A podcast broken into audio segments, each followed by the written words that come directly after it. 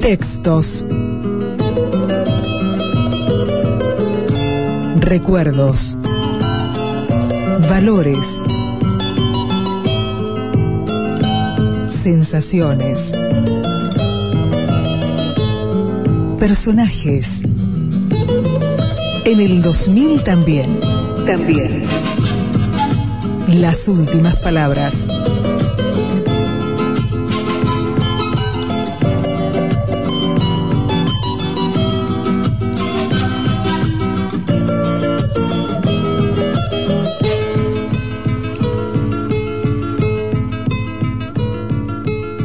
Durante muchos años le escuché a Álvaro Mutis su proyecto de escribir el viaje final de Simón Bolívar por el río Magdalena.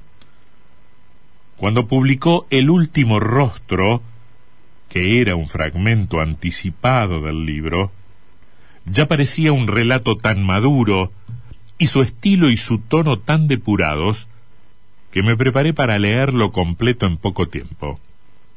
Sin embargo, dos años más tarde, tuve la impresión de que lo había echado al olvido, como nos ocurre a tantos escritores, aun con nuestros sueños más amados, y sólo entonces me atreví a pedirle que me permitiera escribirlo. Fue un zarpazo certero después de un acecho de diez años. Así que mi primera gratitud es para él. Más que las glorias del personaje me interesaba entonces el río Magdalena, que empecé a conocer de niño, viajando desde la costa caribe, donde tuve la buena suerte de nacer, hasta la ciudad de Bogotá, lejana y turbia, donde me sentí más forastero que en ninguna otra desde la primera vez. En mis años de estudiante, lo recorrí once veces en sus dos sentidos, en aquellos buques de vapor que salían de los astilleros del Mississippi, condenados a la, a la, nostalgia, con una vocación mítica que ningún escritor podría resistir.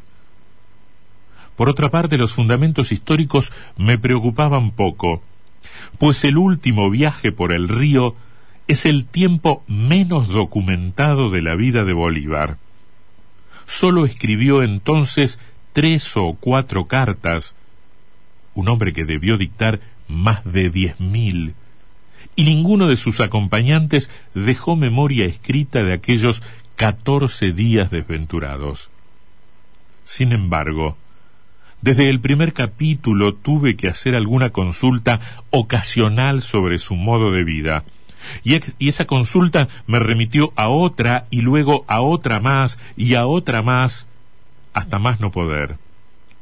Durante dos años largos me fui hundiendo en las arenas movedizas de una documentación torrencial, contradictoria y muchas veces incierta desde los treinta y cuatro tomos de Daniel Florencio Oleari hasta los recortes de periódicos menos pensados. Mi falta absoluta de experiencia y de método en la investigación histórica hizo aún más arduos mis días. Este libro no habría sido posible sin el auxilio de quienes trillaron esos territorios antes que yo, durante un siglo y medio, y me hicieron más fácil la temeridad literaria de contar una vida con una documentación tiránica sin renunciar a los fueros desaforados de la novela.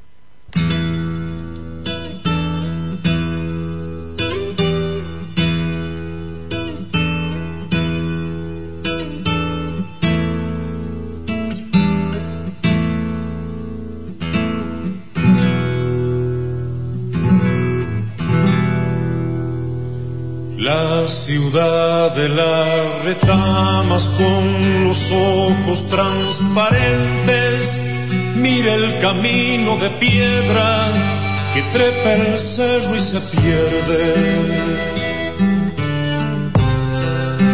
El y la cuida con el silencio de siempre. Los balcones asemejan encajes que el roble teje. Sus paredes de calviva blanquean el aire alegres. Los aguanes se conmueven, hay un latido solemne las campanas de la plaza anuncian que son las nueve.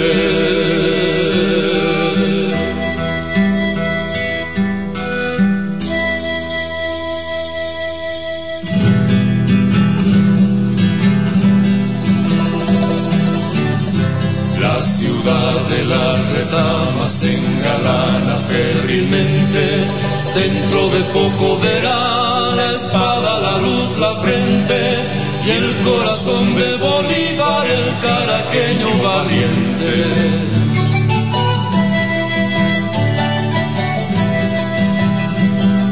Ya veo su capa roja sobre un gran potro de nieve, como buen criollo monta segura.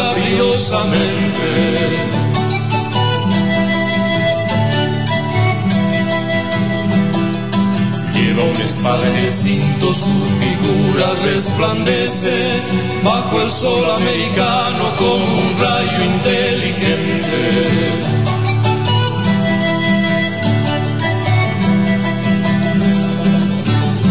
Yo me acerqué sigiloso y le dije con voz tenue, Padre de la patria mía, te no que te muestre con las botas siempre puestas y el continente en la frente.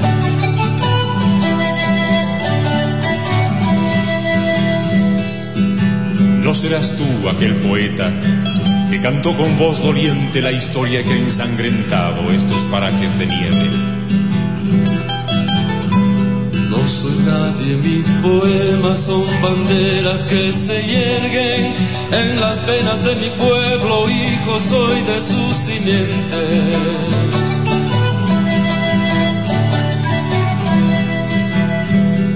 Escúchame, cala humana, mestizo de alma rebelde. Ayer tuve un sueño triste que me ha llenado de fiebre. Desde el río Grande al sur se alzaba una patria fuerte era una patria morena sostenida por sus héroes. Y soñé que sobre el cielo contra esta tierra doliente se alzaba un temible imperio mucho después de mi muerte.